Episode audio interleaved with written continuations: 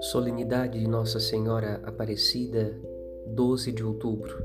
Caríssimos irmãos e irmãs, na primeira leitura, Esther, uma filha do seu povo, torna-se rainha e, tendo conquistado as graças do rei, intercede pela libertação dos seus que estavam escravizados. Sua prece é atendida. O salmo canta com solenidade um casamento real a princesa real se aproxima do rei, ele é seu senhor, e ela se tornará sua senhora. Convinha para a comunidade dos discípulos de Jesus que sua intercessora junto ao Senhor e Rei do universo fosse alguém ainda mais familiar que uma esposa, isto é, uma mãe, sua verdadeira mãe. E assim se fez. No gesto do discípulo amado aos pés da cruz, a Igreja nascente leva Maria, a mãe do Senhor Jesus, para sua casa.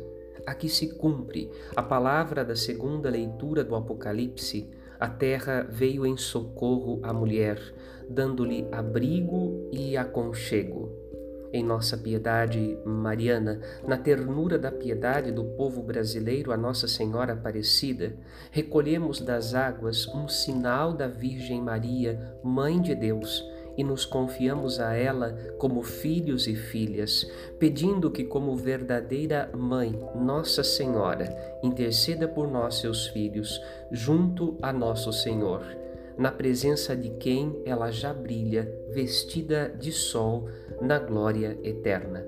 Que sejamos libertados de todo mal, agora e na hora de nossa morte. Amém.